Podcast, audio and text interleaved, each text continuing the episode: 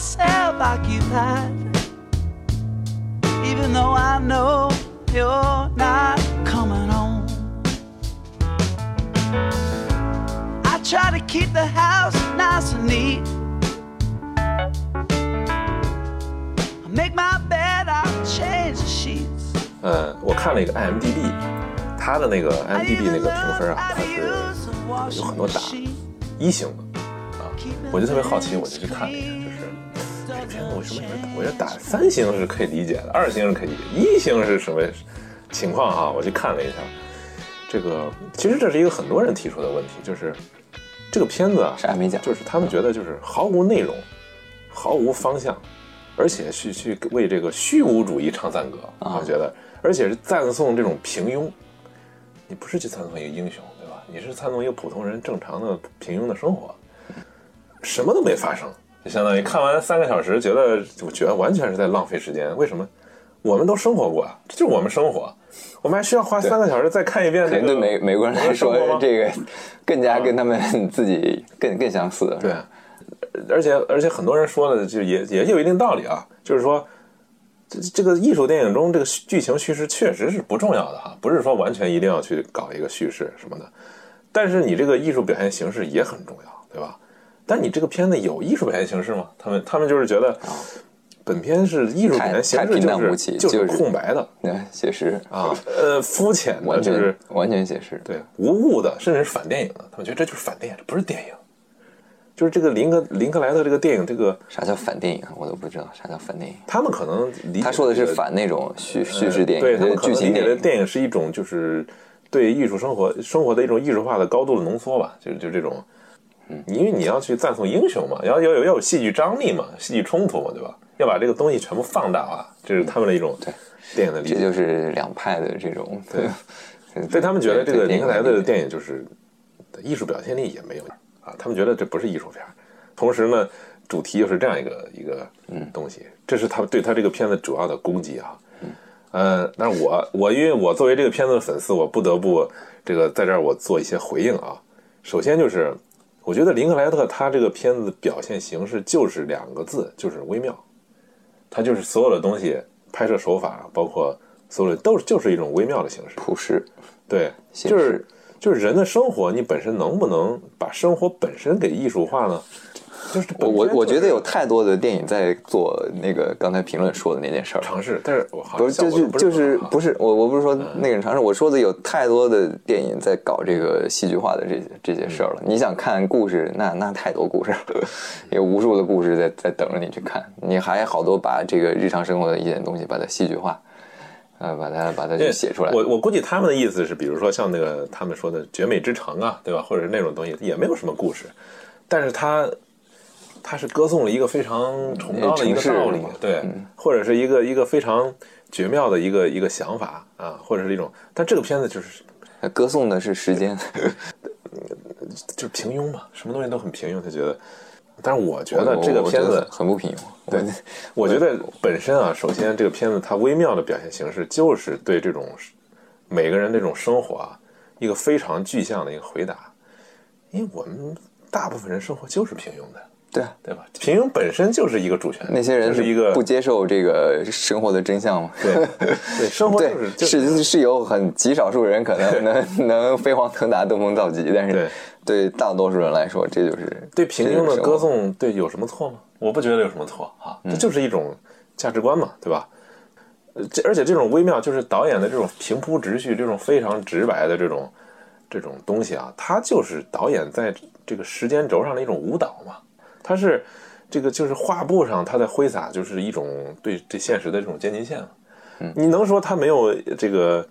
艺术表现吗？琐碎情节的这种聚合，这就是考验导演这个功力的一个非常大的一个关键。非常非常考验啊，那摄影老师在那个片子里说了，傻子都能照相，但是你需要真正的那种天才，你才能把这个摄像变成变成艺术玩成艺术。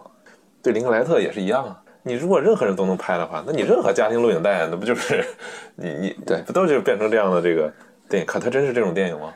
好像不是这样。啊，因为这个时间的这种真实感的这种本质啊，这种生活的这种真实感啊是很难表达的，其实很难表达，这种东西你很难去写出来的。你要你要去抓住这种，尤其是这种反戏剧的是吧？抓住这种细枝末节的这种这种感受力，对一个是你自己本身得有这种感受力，另外你还能通过电影这种形式把它重现出来，而且还要把它完全组织成一部电影，对。这个就很你你看的时候，我看的时候最妙的时候，我是觉得时间的流逝完全是不知不觉的那种，完全就像我们现实生活中对时间的感知那样，特别顺滑的就过去了。对，呃，有有很多人说这个片子就一个噱头，就是就是拍了十二年，拍了十二年。但是这个噱头本身，首先，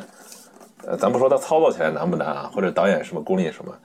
它本身就是一种创新嘛。你你看到你这个时间轴被均匀的分布到了十二年的时间轴被均匀分布到了这个三个小时，而且是有层次的给你展现出来，让你在不知不觉中看到，哎呦，这小孩长大了，对吧？一年一年的在变，你就是你这种就是很微妙的这种感知，其实就是你生活的一种，你突然回看的时候一种缩影嘛，对吧？你不回看，你是不会发现、不会感知这个对这个东西的。所以，所以我觉得他这个是是无与伦比的呀，就没有什么片子能跟他能跟他类比。他他在这个维度上来看，它是一个非常特殊的电影，非常特殊。你为什么那么多特殊的电影那么多专那么多影评家对一个就是他在这种形式上的创新啊，不是说有三种时间嘛？电影就是一个操纵时间的这么一种这么一种手法嘛，是吧？导演就是这个这个魔术师，你你拍摄时间是吧？有有一个，然后你最后影片放映时间是一个，你把它相当于把它这个拍摄时间跟这个故事时间给拉长了，是吧？然后你最后讲故事，故事里面还有个时间，这个时间讲的是一辈子的这件事，其实有三重时间在这个里边。咱就说了，这就很考验技巧，要不然你就是变成一个家庭相册了，真变成一个家庭相册了，对吧？就跟咱们那个春晚有一年是那个，你记不记得那个什么时间都去哪儿了那个歌，啊它是不断在放那个同一地点照那个相，那就成那样了，每每年照一张，对吧？它虽然也有感染力，但是它明显跟电影这个是不能比的哈。这个这等于因为它还是个剧情片儿，它还真不是一个那个就是完全记录的那个对那个片儿，对吧？所以这是我觉得它，它是虽然不是纪录片，但是它可能比很多纪录片都更直戳这个记录的本质吧。就刚才沿着你那个话题说啊，初恋的这个必然结果啊，其实初恋的必然结果往往就是分手。对初吻没有什么特殊的意义，实际上说白了。然后不成功的婚姻呢，其实你说的一次下一次就长记性也不一定，对吧？然后你你以为你自己能干一番大事业，小时候对吧？你你其实什么也没有。导演的这种就是很有，这实际上是很有攻击性的一种一种讨论了，你不觉得？就是他的部分的这种来源，就是激怒了很多人，就是后来那个就是这些 对，写评论的那些人，而且他记录了，就是呃，很可能就是你刚才说的母亲那个最后那个独白。你以为你有更多的事情，其实没有。你以为你过了这个人生的这个重要的节点，还有一些别的事儿，对吧？没有，等待你就是死亡。这种东西是直白的，就让人不快乐，让人很不快，让人甚至无法接受的。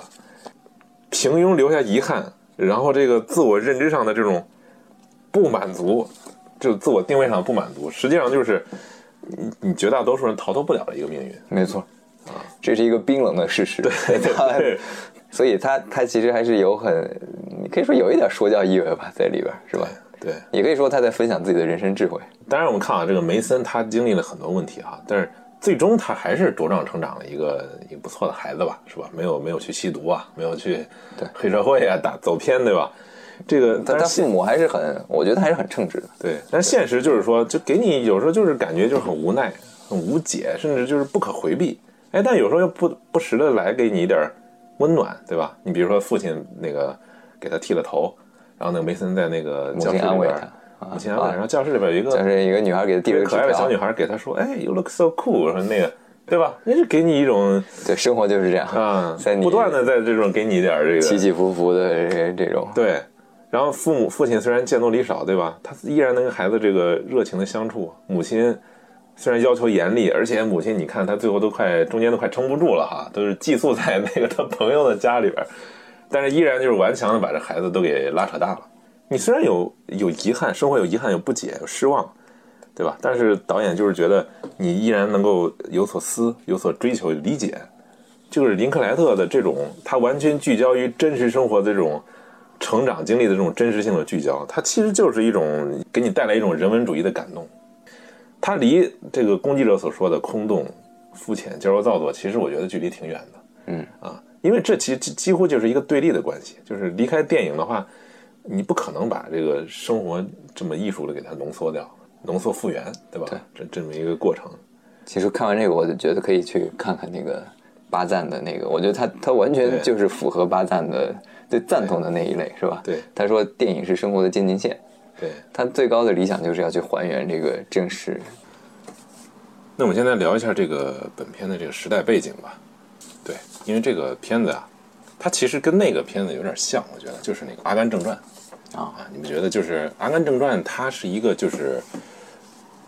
当然它跟这个片子风格完全不一样，它是一个完全是戏剧化的这么一个处理哈。它虽然也是一些琐事儿啊，就是对，但是它毕竟它是有一些很明确的一个主线但感觉《阿甘正传》里边那个时代背景对主人公的那个影响更大一点，他完全而且那个片子很莫名其妙，你觉不觉得那个片子完全是硬凑出来的这个时间？就是故为了把这些大事儿给对对对，他这个人把他一个人怎么可能是经历那么多事儿？但是这是可能是一个风格，就是他好像要搞一种魔幻现实主义这种这种风格，是吧？嗯，对，让这个人去，他就是一旁观者，去去经历这些事儿啊。但是这个片子被左派骂的一无是处，就是说那个呃，完全是共和党那个右翼价值观啊，他这个价值观取向非常的激烈。呃，我们要说这个就是《少年时代》啊，他这个片子就是美国的这个新世纪，我感觉，呃，从这个意义上来说，它凸显的就是美国新世纪的这么一个大的这种时代背景。呃，从这个意义上说，它不是个好莱坞电影，它就是它更像是一个美国电影。这个片子从来没有直接去表现这个时代背景，你看完之后，你其实，呃，我觉得他是借那个伊桑霍克的嘴，稍微讲了一下他的政治态度吧，可能也是导演的，是吧？对其他的直接对这个大事件发生的几乎没有对，因为他主角还是男孩嘛，一个小孩儿，小孩儿一般不太关心那些东西。嗯对小孩子影响最大的，应该是直接就是那个影片中表现的那个国旗宣誓。呃，学校呢每天是每天嘛，每天早上他要面对美国国旗要念那个诗词，哎，然后念完了以后要对那个德克萨斯州的德州的州旗要念那个誓词。对，这这个我也挺挺，当时第一次看，第一次看那个出现，哎，挂俩旗，我以为是什么外国 外国什么访问团来了呢，到他们学校，我说怎么升俩旗？后来后来才知道，那个好像那是德州的州旗是吧？但是美国那个德州好像是德州比较独特的这个这个对孤星州嘛。本片你可以看到几乎没有黑人哈，没有黑人出现，对是一个纯白的一个这个个电影，好像啊有有蜥蜴有蜥蜴那个小哥，呃，导演他们不是没有关注那个就是少数族裔哈，那个墨西哥小哥我觉得是一个非常非常妙的一笔。第二个丈夫在装修他房子的时候，那个墨西哥小哥出现，啊，然后说了一番话，表现的就是男孩的母亲呢就随口就说了一句哈，就觉得哎，你这个你还挺聪明的，对，思路 你应该你应该去上学。啊。然后他说：“哎呀，那个，他说我没有我没有权去上学。”说：“嗯，不不需要，那个有好多那个特别免费的，像什么电大什么那个社区大学，社区大学，对，都是免费的，你可以取得学位的，只要你愿意。”过了好长时间，就是大家都已经快忘了这个小哥的时候，突然有一天，那个小哥在一个莫一个什么餐厅是吧？餐厅当那个呃餐厅的餐厅经理吧啊，相当于经理突然主动走过来说说了这件事儿啊，然后就可以看到他那个母亲啊，就是感觉还是挺欣慰的，就那个表情。对这个他的孩子在那个时候突然对他们平常就是觉得太严厉的母亲有一种崇敬的一种眼光在这个这个东西我觉得也挺有意思的，因为呃，我也想说说他这个片子里边，就是对很多除了这几个主角啊，除了这几个主角，其他的人物的出现，你的感觉就是突然就出来了，然后悄无声息的就就就溜走了，再也没出现过。这个人是为数不多的前后出现了两次的。嗯，就这么一个人有一个呼应，相当于这个故事还比较完整的这么一个。但其他很多人，包括我能我能想起来的啊，就是比如说他们搬家的时候，后边追他那小孩，他的玩伴、是吧？嗯还有他那些，嗯还有他继父的那两个孩子，对继父那俩孩子，那之后就再也没有出现过。其实还是心里留了一个悬念嘛，是吧？你作为一个有时候电影交代一下，是不是这个后来那俩孩子怎么样了呀？对，没错，因为这个你像那个正常的电影啊，他交代这个人物，他肯定不是无缘无故的把这个人物拍了这么多这个前面安插这么多戏份，他肯定是要过一段时间要交代，有一个具体的交代，是吧？对，嗯，特别是你比如说那两个这个继父的子女，跟他们实际上是关系很好了，相当于是吧？对，而且时间很长，嗯，你总会期待一些这种这种结局性的东西啊，但是他没有，这个东西怎么说呢？它一方面它也是一种风格，就是你感觉。哎，好像就是这种来来去去、没头没脑的，就是生生活中你经常出现的这个情况，这个感受啊，就是你没有什么结局你你能想到自己小时候可能会有这种经历。对，哎，你现在突然想起，你看你小学的时候，好像哪个关系特别好的是吧？对，现在也人就当时哎，没有没有这个电话，也没有留这个地址，对对对，怎么样的？就而且即便你说你现在有方式去去找到他，好像也没有说是 再去联系他，是吧？对，再去尤其是一般都是我觉得就是升学的时候，比如是吧，小学升初中，初中升高中，你这个换学校换了，对，学校换了或者搬家了，嗯，或者就这种事儿，哎，这个环境一改变就很很多人很多人就失散了，就从你生命中就就就消失了，相当于是。对对，这种来来去去也可能是一个制作的背景。你比如说，他们不可能说是让每个人都那么长时间去去对就 commit 这个电影，对吧？他肯定有一些人就就呃就不就不干了，对吧？或者你再找他就找不着了。对啊，可能也有这个因素，但是这个正好是跟这个生活这个节奏是相吻合的哈，就是有些人就是找不着了就没有了。因为林克莱特他拍那个《爱在三部曲》的时候，咱们后边可以做几期这个《爱在三部曲》的节目。他拍《爱在》的那个第一部的时候，就是因为他九四年、九三年在那个费城那个邂逅了一个女孩啊，然后两个人就谈嘛，谈了好长时间，那个就就跟那个第一部情节几乎是一样的，对吧？也是他自己亲身的真宿在 对在哪儿？嗯，但是他那个筹划这电影到拍摄之后呢，嗯，再也没有跟这女孩联系过，因为他们两个人相当于那个九四年的时候很快就分手了。伊桑霍克好像提起过他这个，说是不是你是不是应该把这个片子呢让这个女孩对吧，要告知她一下，因为毕竟这个原型是她嘛，对吧？虽然说可能好多东西跟当时情况不是太一样，但是你毕竟是有这个有这个气子哈。林克莱特犹豫了一下，但是他在几年之后，好像是零二年还是零三年，突然就得知了一个消息，就是有人告诉他，这个女孩在那个九四年的时候就因为摩托车车祸死了，啊啊，当时就死了。这个事儿对林克莱特震动就非常大。后来他再也没有联系过，所以他也不知道这个女孩死活。啊，突然有一天有人告诉他，其实他早就死了的时候，就就算他上映的时候告诉他，他也没有用了，他也看不到了，他也看不到了。那个恋情是真的哈，而且他还为这个事儿专门拍了一部他名名声大噪的这么一个电影，所以，所以我我是觉得他的这个拍摄都是一种，比如说他他经历过一些事儿，然后这个事儿一直积压在他心头，是吧？他觉得很重要，他其实有点像作家写东西一样，是吧？对，他他这个导演的天才，咱们之前就说过嘛，导演的天才就在于人们好像习以为常的这种情绪啊，这种生活情绪，他能够把它给记录捕捉下来，而且能够。能再现还原，通过电影对让让让人们发现哦，原来我生活中我认为是非常普通的，就不值得我再专门去想的这个东西哈，就伴随着我们这个整个这个生活，对这些情绪，就相当于重新给你一个重新审视自己生活的一个机会，对，是吧？让你重新回头再看看自己的生活。有时候你忽视的东西，然后通过导演的眼光你一看，发现还是挺有诗意的，或者是挺美的，或者是你要呃品味出其他的。含义，这个对，这是导演的功力。你可以想象，我们每个人在旅途中啊，或者是某次培训，或者是某次呃出差，或者某次夏令营，对吧？或者某某次特殊事件，你可能还真是跟某一个你的这个朋友，对吧？聊得特别来，然后或者是关系特别好，哎，但是因为这个。它就是一个短期的夏令营，或者时间很短，你就分散了，哎。但是这种，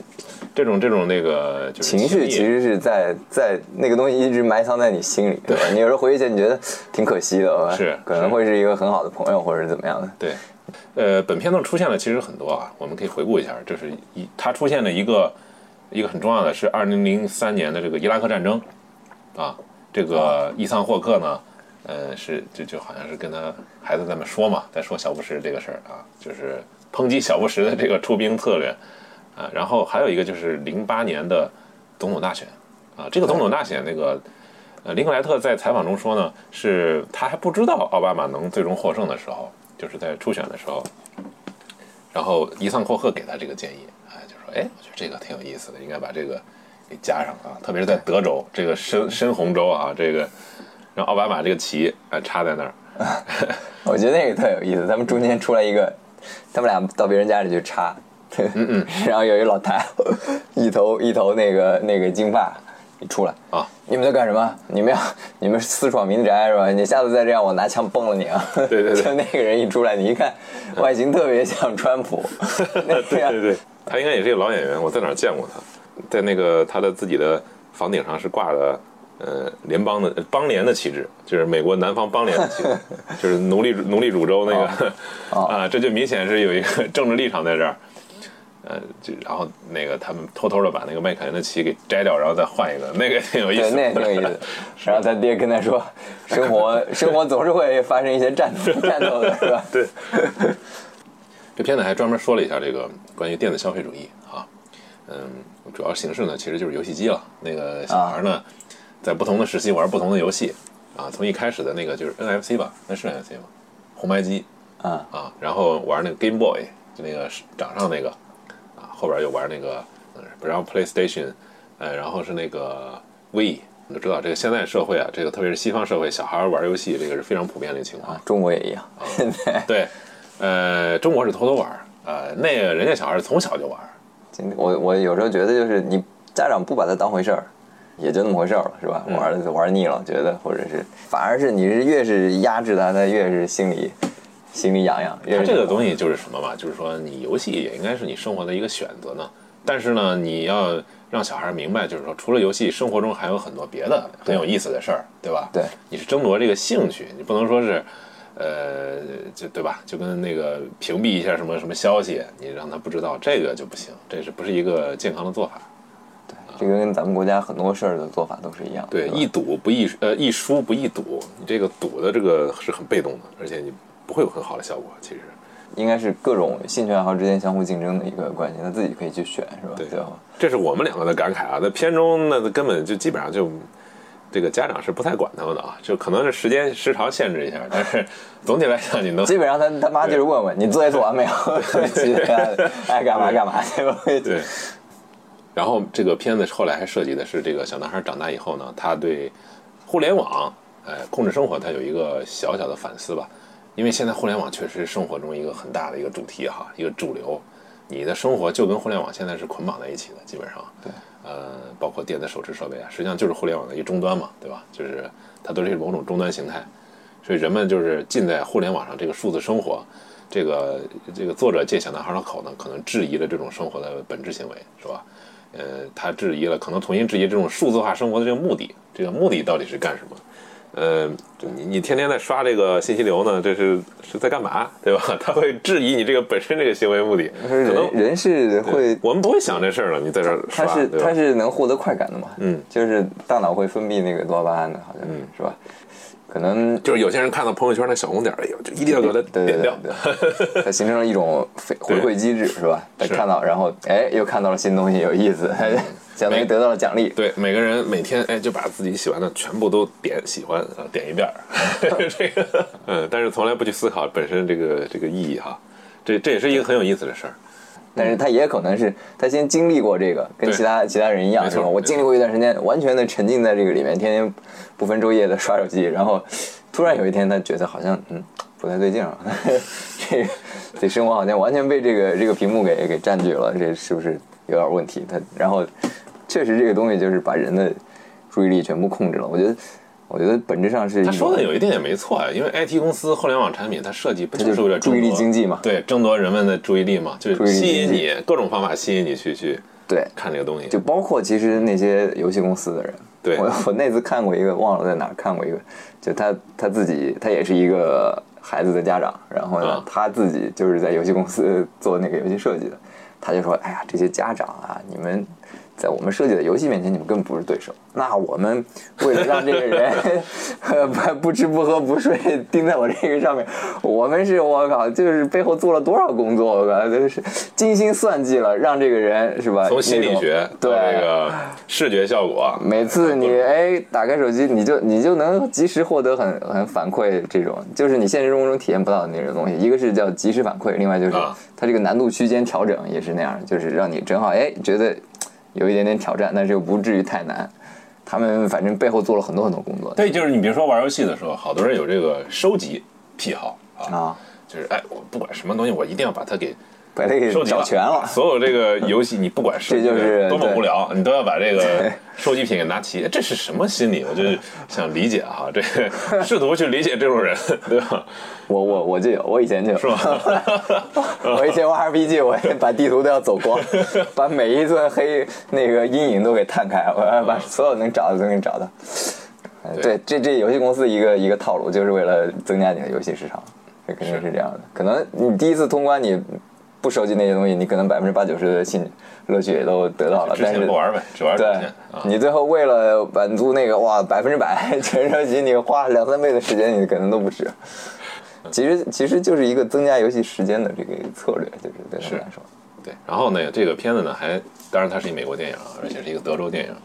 它很凸显的就是美国这种文化啊，就是在小男孩去，应该是他继母吧，他继母的父母家啊，对，啊，然后相当于跟他也没啥血缘关系啊，就是 然后那个啊，对，他们是虔诚的基督徒啊，包括他继母也是。奶奶送了一本圣经，呃圣经爷爷送了一把一把猎枪，对他爷爷呃那个相当于姥爷啊，给他一把枪，啊，这个是太典型的美国文化了，就是然后呢，小孩子马上就拿着枪去后院去教他们那个射击啊，女孩是射这个我总觉得有点隐喻的效果，是不是？他是不是啊美国当时搞这个殖民啊，或者什么，就是左手圣经，右手拿枪，对就这样征服嗯 征服西部，而且征服新世界。对，但是你看西部片，你就知道美国这个西部文化可能这两个是非常重要的一个要素，就是枪和圣经啊，一方面是信仰，一方面是对一种暴力啊，一种一种就是人的一种边界开拓的这种这种对，信仰就是精神上的给你征服嘛，然后枪就是武力上、肉体上的征服。他其实那个镜头啊，就拍的很诗意、很美好，但是安插这个呢，也不会让你觉得不快，或者小孩摸枪会有什么，你觉得很正常，就在那个环境中啊，因为他们是在那个就是 country house，就那种啊对乡下的乡下对啊，然后跟田园牧师一般的这个草草地啊、树啊，你说这个还真是啊，因为它有点像那个环境里，就是人跟自然的这个嗯，这个对抗嘛，是吧？你说人生活在野外，你啊什么狗熊啊、狼啊什么的，我必须得有东西防身。。如果你说你这个对你场景是在芝加哥的南城大城市纽约这个布鲁克林，你给小孩一把枪，而且那么小的小孩是吧？对，就会觉得哎呀，这是吧？这我我当时 的反正唯一觉得，我就觉得是不是年纪太小了？这十十五岁、十四岁、十四岁。十四岁就就就就能开枪。我不知道美国法律是怎么规定的，是多大多大？美国好像没有规定，但买枪是有规定，但是你开枪 好像没有规定。而且他们在那个就是吃饭的时候，在边弹边唱，是吧？抱着吉他，那个伊桑霍克，然后每个人唱，哎，这个场景整个组合场景就是一个美国典型的一个西部田园文化的这个啊田园生活的这么一个典型的这个文化。所以说，你看到这个导演啊，他在这个小孩的成长过程中埋藏了很多，就是也不一定是故意的埋藏啊，因为当时那个他们拍摄的过程中呢，可能就是一个很重要的东西，是吧？嗯。然后他们就拍了这些时代的背景，没有把这个时代背景变成任何就是影响小孩剧情的这个主线啊，但是它是起起伏伏的在这个背景板当中啊，不断的这个展现。就是说，你看这个导演，他就是他既表达了一种私人化的这种这种情感和一个小一些个人的私事儿啊，又让又把它放置到了一个很大的一个时空背景当中去去去表现，是一种若即若离啊、若隐若现的这种这种关系，这就是很很有意思的一种一种拍法啊。然后就是它看似小格局，但是确实是在历史中呢，就形成了一种新的这种历史的构造，就是你你看到之后，你发现了一种集体回忆，混混合当时那个那个场景，你会重新反思美国这十几年到底发生了什么啊？就是这些东西看这个时候，看似是背景板的东西，其实可能是对每个人个体都会造成或多影响或少，有些间接的有些影响响，对吧？对你就算是对小孩来说，是吧？他成长的这个环境肯定是对他有一些，比如说集体无意识中，嗯，给他形成了一些价值观啊，或者是包括那么那么小给他持枪啊，是吧？他对多多少少可能会影响他。实际上他是在呃用这种拍法，我觉得他可能是他，因为他拍的是个人历史嘛，对吧？小孩这个成长时刻，他这个好像真是一种就是真正的历史记录，就是什么意思呢？就是它不是一种原叙事啊，这种类似的这种记录，嗯，就是一定要有大事件、大人物去主推这个历史，因为它这种拍法实际上是我们每个人都能感受到的历史，对吧？因为我们作为小人物，我们作为平常的这个普通百姓，我们能感知的历史就是他在电影中展现的这些若隐若现的这些这些东西啊。这些东西无形之中可能塑造塑造了一代人的集体回忆。对对对，所以很多人说，就是哪有什么大历史啊，都是个人小事儿啊。你这些都是个人小事儿所组成的这个所谓的大历史啊，这也是对呃那种英雄主义历史电影的一种革命吧，相相当于啊，这这种历史才是大多数人所熟知的历史嘛，对吧？啊，就换句话说，这才是美国人他们所能够认知的这种美国。呃，这是也是很有意思一个角度，就是通过波伊户的这个影片，你可以观察整个美国新世纪的这么十几年。应该说他也做到了，因为毕竟他这个特殊的拍法嘛，他啊，他让人沉浸到了这个对美国这个这个新世纪的这么一个回忆当中。可以补充一点八卦，那天在网上看到，就是里边这个林克莱特和伊桑霍克，他俩，他俩其实现实中是非常亲密的朋友，嗯，他俩合作了也好多片子嘛，基本上伊桑霍克是他的御用御用男演员了，算是每部片子都出来了。他俩呢都是生活在德州，然后呢都是小时候父母离异，还更、哦更搞更有意思的是，他们他爹他们两个人的父亲都是在那个保险公司工作，啊，干的工作都是对吧？给给这个生命评估风险。你说这个事儿，我想起来林克莱特他跟那个麦康纳的这个趣事儿。他说那个他跟麦康纳是就是这就是你说的那个电影啊，《年少轻狂》那个时候，呃，大概知道哎有这么个人，然后就双方就就聊得来，成了好朋友。直到很晚的时候，他才发现原来那个麦当纳麦康纳的父亲跟他父亲是大学同班同学，哦还是一个橄榄球队的 啊，所以这也是一个很奇妙的一个事儿，人都是哇塞，德州人啊。因为林克莱特他是比较，他是算独立电影界嘛，所以他比较，呃，他提携了很多演员，实际上，而且他那个专门有个计划是资助那些就是啊对去拍电影啊，专门有个基金。因为他自己，他刚开始想拍的时候就是没有钱嘛。他那会儿，嗯我说他那会儿想拍电影的时候，就是整个这个独立电影行业还是刚刚起步吧，可能是嗯属于一个，所以就是到处找钱筹钱。他特别能知道，就是有人这时候愿意伸一把手拉你一下，帮你一下，嗯这是这个事儿是很重要的。所以他后来他成立了一个那个 NGO，他自己好像他自己他运营了一个电影院，自己、嗯他当时是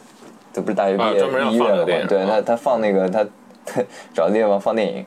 呃 有个两百多个座位，搞了个电影院。他他当时是应该是一个协会吧，什么奥斯汀电影协会这么一个，他那就跟现在中国那个大象点映是不是差不多呀？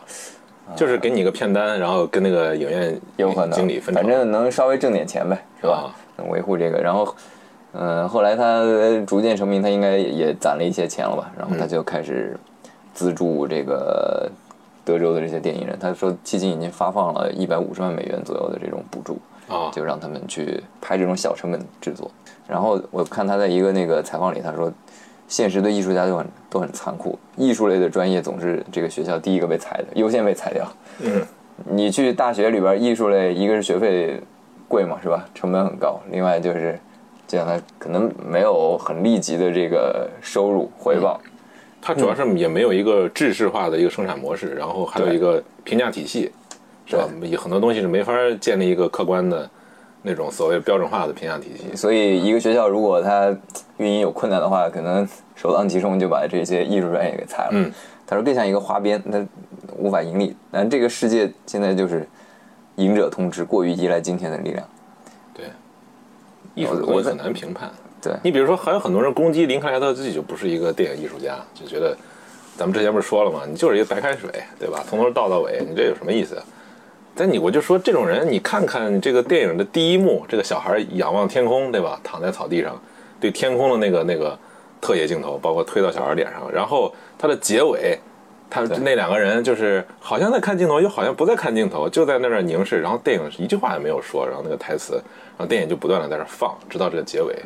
这两个你就不是，肯定不是说是你不不不精心准备、不故意设计要搞成这样的，是吧？它绝不是一个白开水，就是任意的发展。导演还是有设计、有掌控的。对，他只是为了服务他这种风格，那那是必须，那是必须是。有人我我看过他反驳那他他第一部那个长篇《都市浪人》一下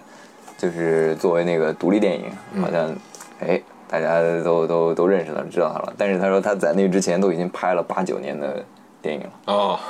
就是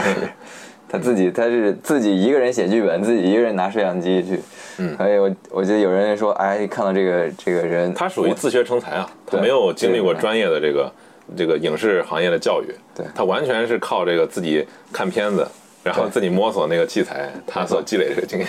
没错，这个还挺励志的，他的是这个他这个事儿。他大学学的也不是这个，就是和就完全跟这个没关系，属于所以他大学就读了两年，也没拿毕业证。呃，他我记得他采访里说，他说最重要的是终身学习嘛，活到老学到老，他也在不停的学习。对，所以他这个导演，你看到这种背景，他也是有所长处的哈。他的短处可能就是说，你真让他拍那些戏剧化的东西啊，那可能是他真是他的一个不是太擅长的一个东西，因为那个东西需要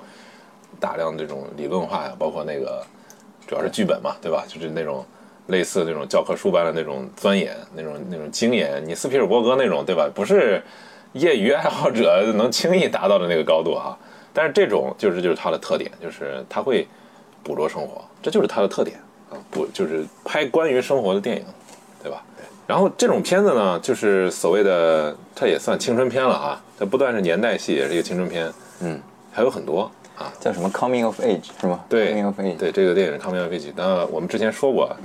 这个类似的有那个《怦然心动》啊，《怦然心动》呢，它是罗伯莱纳那个导演他拍的一系列这个片子之一。这个片子就很有意思，他我不知道那个听众朋友们多少看过啊。这个片子不算太小众，应该很多人都看过。嗯，啊，就是描写两个小孩儿啊，他们之间的这个类似于爱情故事吧。你可以说它是爱情，也可以说是某种说不上来的某种感情哈，情愫啊也不一定是少男少女之间的对成人之间的爱情，嗯对对，而且它最有特点的就是它是双双视角啊，刚开始按照那个男孩的视角拍了一遍啊，这女孩就是怎么回事儿，到最后又按照女孩的视角，对吧？又等于重新又讲了一遍，又讲了这个女孩是怎么想的，这个他这个剧情，这个就是编排之细腻，这个感情的细腻程度不亚于这个电影，也是给人一种非常纯的这种纯净的这种感觉。我觉得就很奇怪，就是在美国这个物欲横流、这个 资本主义高度发达的国国家，他还老有导演能喜欢拍这种这个田园诗歌般的这种这种电影，这种对人的最纯的这种感情哈，拍的这个难道是跟宗教有关系吗？我也弄不清楚啊。反正你在中国你就难很难看到这种片子，就是这种中国完全描写这么小的一件事儿，这个是吧？中国这个对有一段时间什么那个青春片儿，什么什么叫什么来着？挺火的那个，就是赵薇他们拍的那个，那算是中国的青春片吧？近年的拍的，他是那个他以前有个电视剧吧，是不是叫《致我们无处安放的青春》？是那跟那是一回事吗我？不知道那是不是一个电视剧，我没看。那个电视剧很有特点，我记得当时是佟大为和那个谁，现在那个江一燕，呃他们他们演的那个电视剧，当时是中国号称第一个胶片拍摄的电视剧嘛，就是很有质感，而且说的也很有意思，是一个男学生爱上一个女老师，然后那个被被开除了，那个女老师被开除了，这男学生就是因为这个事儿就就是讲的后续发生了很多一系列的故事，很很特殊的一个一个电视剧。对啊反正但但是其他的就是中国这种，你就是描写就就简单的一个很纯粹的一个情感很少这种东西啊，很少很少，它必须有一些很激烈煽情的东西，就是中国电影这个特点就是这样，没有一般你说青春片儿，我就想起来日本有有一些青春片儿，岩井俊啊拍过一个，有有有，对但也是表现那种残酷青春嘛，他那属于叫是吧？对，其实我就觉得这种小情绪哈，这种人和人之间的这种，这也不能算小情绪了，因为怦然心动其实他这种情感是有土壤的，因为两个人是邻居，对吧？他们是长期生活在一起，所以这种情感是很自然的。就我就说这种很自然的情感，就是应该多拍一点啊，就是记录一下这种社会的这种这种真善美嘛，这种美好嘛，这才是真正的这个纯净的这种美好，是吧？对。还有一个就是我们说那个。同样的啊，罗伯莱纳又拍了《伴我同行》啊，是同一个导演拍的，对，同一个导演。啊，《伴我同行》他就是讲这几个坏孩子啊，就是所谓的坏孩子，就是不受待见的、学习差的，他们之间的这种哥们儿情谊啊，就是一块上路去寻找一个尸体，啊然后其实什么也没找着，就这么一个故事。其实很很很符合小男孩的这种。我就记得我小时候就特别喜欢冒险，喜欢去探险，对，他就是这种呃对生活的这种描写呢，其实可以从小事出发，然后以小事结束啊，就是不用非得引申到一个特别大的一个事件当中哈。对，我觉得对，就这种东西，它是这种小格局电影，它有它的排法，有它的意义。很多人都能从这种电影中找到那种共鸣，对是吧？呃，我觉得中国可能还缺乏一点啊，要需要更多的拍出来。还有那个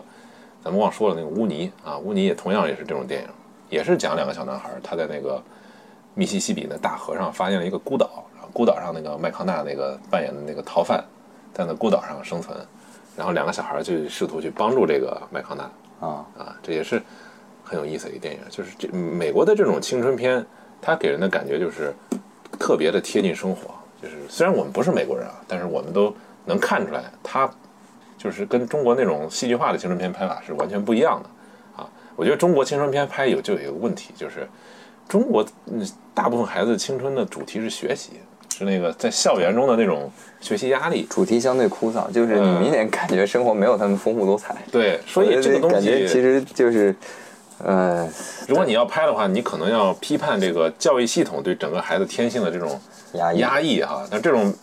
好像这没法拍，不是很好拍的一个这个这一个角度，就拍不了。对我对我都不我都不是说这个 这个你整个这个题材的就感觉内容都比较有限，要不你就拍学校里的那些事儿。其实近几年这种东西也很多，呃你看都有点审美疲劳了。它是双重压抑嘛，是校校园早恋啊，或者是怎么样的，就就讲点这种。中国，你真说有青春片，有可能姜文那个算吧，就是那个呃《阳光灿烂的日子》，那是一个特定时代的特定产物嘛，这个没有，它不是一个 主要是中国的孩子面临双重压力，一个是家长的，还有一个是学校的，啊，这两个是他们两头上两座大山。这 这个你想拍呢，只能是吧？孩子在不断的在寻求自由和拍个哪哪吒出来，对对对对反抗父权。对。呃对这种父权的反抗，对学校这种体制的反抗，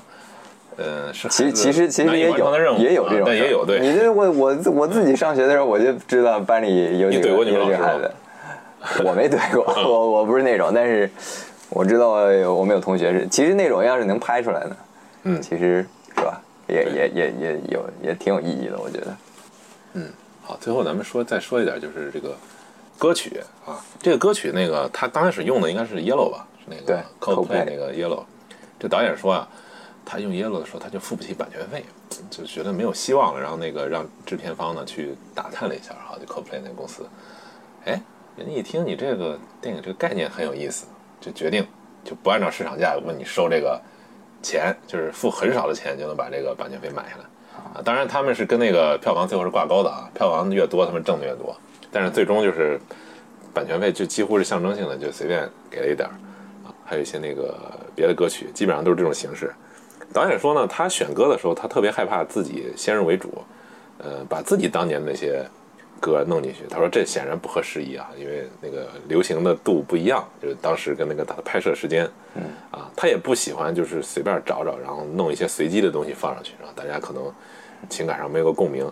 所以他故意在片场上就问了片场的一些那个时代啊同跟那个小孩同龄的这么一些人，对，问问他们，他能回忆起来不能当年这个歌曲是什么样的啊？然后他再自己再形成一个判断，然后把这个歌放上去。这歌我其实印象最深的是那个，就是 Mason 最后告别他母亲，然后开了一个破车。对那段我也觉得是，就是整个片子让我最最能打动人的几个片段之一，除了那个结尾啊，嗯，还有还有第二个就是这个，我觉得对。这一段非常也没有任何台词是吧？就音乐响起来，然后他孤独的上路，一个人开着一辆车，你能体会美式的那种，对。自己在那个就是美国嘛，就是美国生活。对对对对，啊。虽然那个那是电影中非常长的一段沉默的时间，对。因为没有任何台词嘛，你会感觉非非常的这个新新颖啊，因为刚开始一直是被台词充满或者是音乐充满，突然一静，导演给你展示这么一个，哎，孩子长大了，对吧？这个小男孩终于长大了，他要独告别家路了，他对，要独自上路了，他要自己面对这些事儿了。他要开启一个完全是一个新的阶段了，已经可能他的青春就在这个时候就终结了，就相当于，所以 boyhood 到 manhood 这个中间这个重要的这个节点就是有车，啊，然后上路，对吧？这都是很象征意义的一个东西。对啊，然后他那些就是他随手摄影，就是拍摄的那些场景，哎，当时我感觉也挺喜欢的，就是那个旧的台灯是吧？还有那个消防栓，找这种带有时间印记的这些东西，嗯一些是吧？时间对对物品的这种腐蚀，而且而且照相这个东西就是很，后来我才觉得哦，他选择这个摄影作为自己的爱好，也嗯跟最后就扣题了嘛。The moment seizes us，、这这个拍照最重要的就是抓住关键瞬间嘛。对对对没错。我通过照相的这种形式，我把这个时时间，把它留在那个永恒的瞬间，是吧？对，所以他这个也不是说是，呃，故意要展现美国的那个美景哈，它就是一个很自然的一个一个场景的那个展现，包括最后他们去那个大峡谷那个都不很，就你看着就没有一点刻意的那个成分，这就是当时他们的一种美国的一种生活，美国西部人的一种生活，他们其实还是处在这个人类这种边疆开拓这个前线的这么一个状态，是吧？你能感觉到，就是他们那种环境里边，人跟自然的接触是非常频繁的，嗯。非常多，所以他们我觉得跟这种长期被城市文明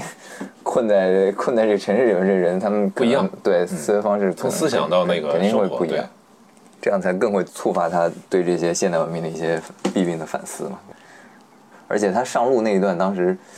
就很能打动你的，就是你能想到你自己，是吧？可能第一次啊去出远门独自是吧？嗯，呃，离开家庭，即其实其实他他那个跟他母亲告别的时候，你能看出来啊，他是带着一点兴奋啊，哎然后又有一点这个很复杂的这种感情啊，然后告别了母亲，是吧？哎，我我问你一个问题啊，就是这电影里边这些人物，你最喜欢谁啊？我喜欢他爹。啊，你喜欢他爹，就是我我我有时候最终被驯化的一个摇滚青年，嗯，他爹，哎呀，对，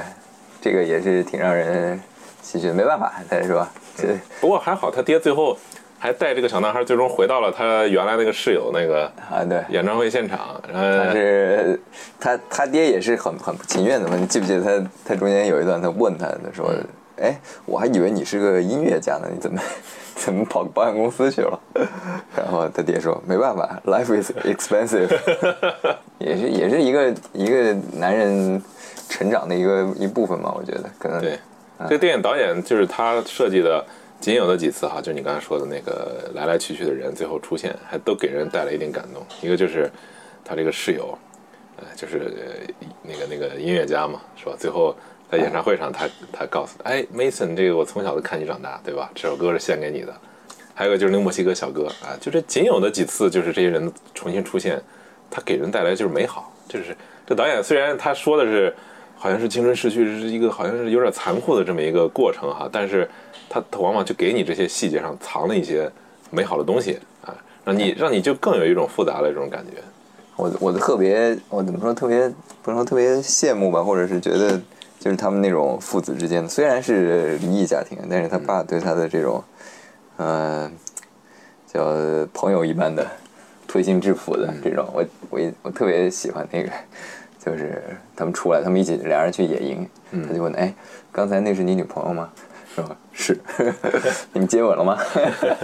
然后两个人相互相互聊这我种东西，你啊，你这个诀窍就在于你一定要听听他们说，对。寻找有意思的点啊，然后再再发问保，持兴趣，对，保持兴趣哎，这样你你看你这样你才能让你自己你这样就把其他那些追的人甩甩甩甩了甩了好几届了。对 哎呀，这个这个特别好，我觉得，还包括他们，就是后来失恋了，他也安慰他们，是吧？他他说的那个东西，主要你没发现他们的这个东西啊，是嗯像中国家长就很多，可能中国变化太快了，他这个代沟太明显。你像他们能共同探讨那个就是音乐呃、音乐，对他们，能喜喜欢谁，什么风格，然后还还能够探讨这个怎么怎么追女孩儿，对怎么追女孩儿，对，还能够探讨《星球大战》这个续集。对啊，怎么拍？他们都一致认为《星球大战》正片已经结束了啊，不能再拍了。这个就是这个他们怎么说时时代就比较稳定嘛，发展的。对对对大家的《星星球大战》，我听我忘了在哪看过，《星球大战》对美国人的意义可能类似于《西游记》对中国人的这种。主要是因为美国它这种流行文化时间太长了，就是咱们这个流行文化才才多长时间了，是吧？也就是咱们出生以后，才慢慢出现跟现在接咱们大部分接轨的这个。舶来品嘛，是吧？我觉得是吧？引进的一些东西。所以这种这可能是因为新中国的这个，呃就咱们国家这个文化是断代的，它是割裂的，对是吧？就是完全是社会动荡太剧烈，对就是导致看上去两代人之间的这种隔阂实际上被远远的拉伸了。对，是吧这也导致了你跟咱们所谓大部分人啊，跟咱们父母就不可能是偏重这种关系哈。简直是 痴心妄想。这个对，这个首先是共同语言就比较缺乏，就说白了。对然后呢，咱们推心置腹的时候呢，因为中国先天的这种这个家长的这种家长制啊，这种这种风格，导致了你没办没办法在一个 相对平等吧，也不说绝对平等，这个平台上有一些有意义的探讨，是吧？它往往是呃命令式的，不容置疑式的啊，或者是就双方就干脆就不探讨、不交流，对吧？你爱怎么地怎么地吧，东亚的这种是吧，这个这这也不仅是中国了，那个像日本、韩国可能也是，也是一样的。就对这种风格是很明显的。其实这个片子叫 Boyhood，它其实也也是一个人后对对，给好多这个当爹妈的其实也有很多启示。嗯，当然了，前提是咱们这控制不了中国的，而且你不觉得大的社会动荡而？你不觉得中国不单单是说是咱们说的这个家长文化啊这种这种关系，是因为中国的社会是一种竞争时态特别强的一种竞争时态的这种大环境。这个高考独木桥开始，包括社会上的这种这种竞争，在这个很多家长眼里，这就是战场啊，这就是一种战场。你你你你这要是不按照这个就是吧所谓的这个最理性的这种选择，你是不能生存的。你完全是在这个社会上，就就他们就有这种意识。这呃我觉得某种程度上也是这样的，因为西方嘛，对吧？生活节奏慢，他们这个社会保保障体制比较好。所以他们没有那么强的生与死的这个城市生存的这种 丛林法则这种环境，你说这个很很关键。我看过一个，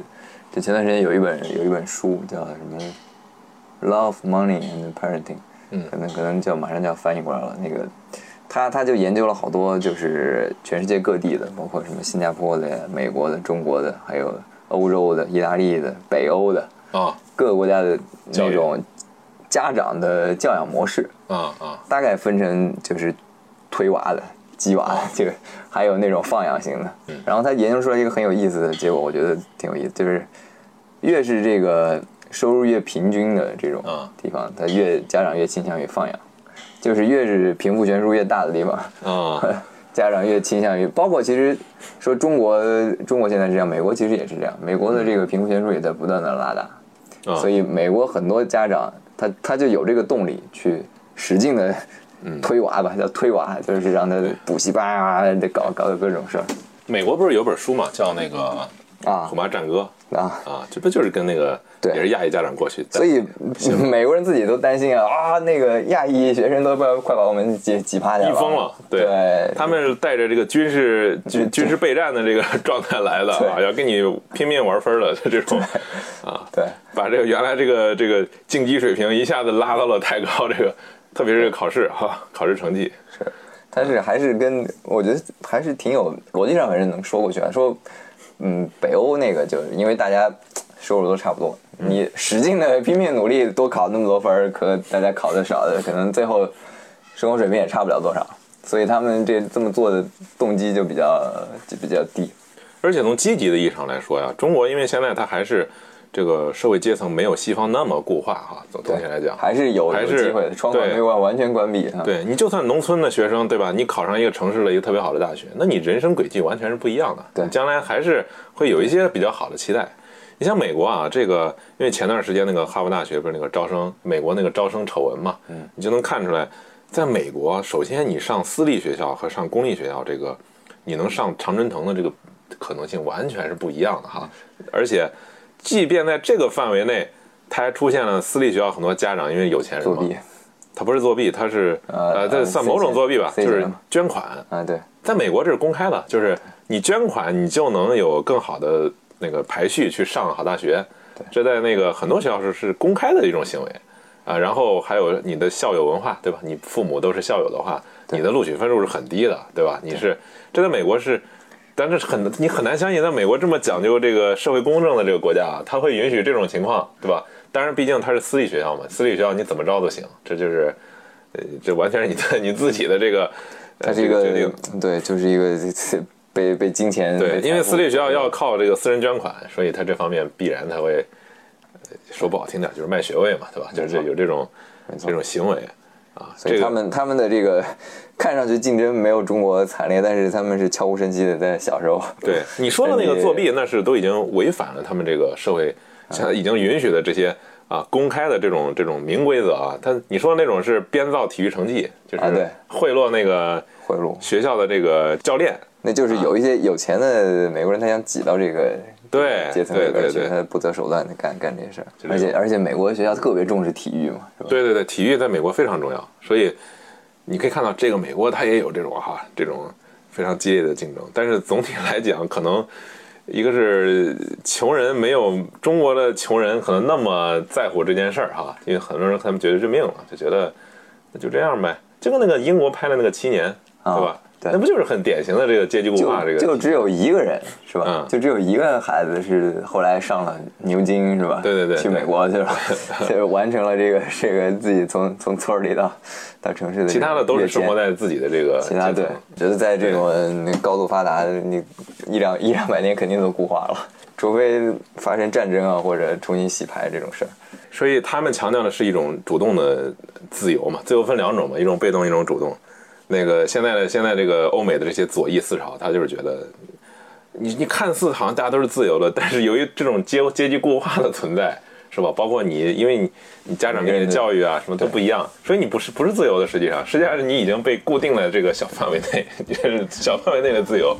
所以他们决定啊，要要积极的打破这个这个藩篱，要这个从招生政策呀到用工啊、男女平等啊各方面有一种非常激进的这种这种自由的策略。现在也是，你看啊，在欧美国家也出现了一定反弹，但是毕竟这是一种社会思潮。现在中国还远远没到那一步，有一些大大城市啊，好好像是因为各种原因吧，它这个阶级固化比较明显。但是中国毕竟，就买房，买房这个事儿，哎，对对。有房子都没房子，然后赶上这个发展